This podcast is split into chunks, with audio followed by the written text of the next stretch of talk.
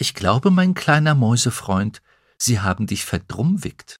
Wenn Pixie das sagt, muss es stimmen, denn Pixie ist eine Wahrheitselfe und kann nur die Wahrheit und nichts als die Wahrheit sagen. Verdrummwickt zu sein ist aber nichts Schlimmes, im Gegenteil, es bedeutet verzaubert zu sein, und so ist Mika, der kleine Mäuserich, nun halb Maus, halb magisch. Das kam so. Mika, der sonst eher nicht durch Tapferkeit auffällt, wollte einmal kühn sein, um seine Mäusefreundin Künner, die Kühne, zu beeindrucken. Also bestieg Mika ein fliegendes Rentier, kletterte bis hinauf ins Geweih und stürzte ab. Zum Glück hat das Wichtelmädchen Nusch ihn gefunden und eben verdrummwickt. Sie hat ihn mit einem Hoffnungszauber belegt, indem sie ihm Wärme, Stärke und Schutz gewünscht hat. Bei Wichteln hilft das. Mika fühlt sich nun wohler als je zuvor, aber es kommt noch besser. Als er das nächste Mal mit seiner Freundin Künner im Wald Pilze sucht, werden sie von einer Schneeeule erspäht. Da hilft nur eins, Flucht.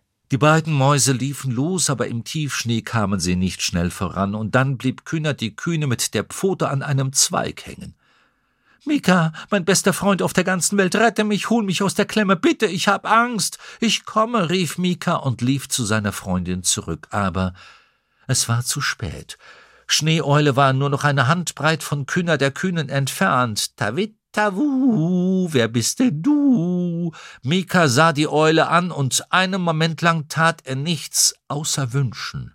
Er wünschte fester, als er es je in seinem Leben gewünscht hatte, und was er mit aller Macht wünschte, war Eule, hau ab.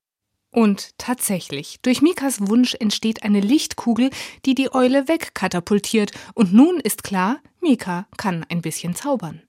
Eigentlich könnte Künner sich freuen, sie könnte stolz sein auf ihren magischen Freund und dankbar, immerhin hat er ihr das Leben gerettet, aber nichts dergleichen. Du hältst dich jetzt wohl also für kühn, oder für kühn und was Besonderes. Sie hatten das Baumloch erreicht und saßen im Dunkeln auf einem Häufchen feuchter Blätter, und Kühner die Kühne schmollte mit verschränkten kurzen Armen und passend dazu gerunzelter Stirn.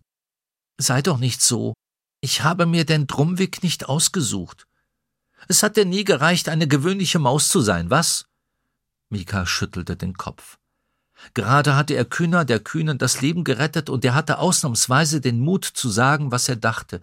Du klingst fast, als wärst du neidisch. Nein, Mika, ich bin nicht neidisch, denn im Gegensatz zu dir schäme ich mich nicht dafür, was ich bin. Ich bin eine Maus, eine mutige und kühne Maus. Enttäuscht zieht Mika ab, mit dem Gefühl, seine Freundin verloren zu haben.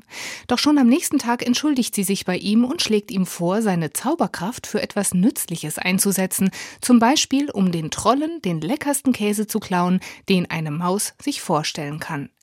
Autor Matt Haig hat mit Eine Weihnachtsmaus namens Mika eine weitere zauberhafte Weihnachtsgeschichte geschrieben.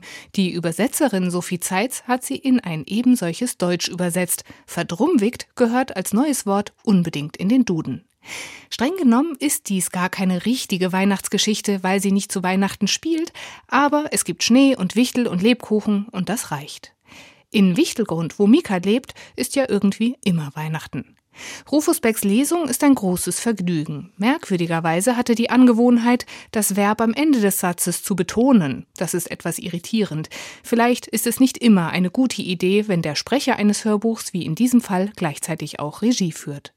Aber es gibt genügend Positives, das für diese Eigenheit entschädigt. Vor allem die Darbietung des Trolls Klonk, der seinen Käse vermisst. Einer von euch ist hier der Dieb! Und wenn der, wo der Dieb ist, nicht sagt, dass er der Dieb ist, dann gibt's richtig Ärger.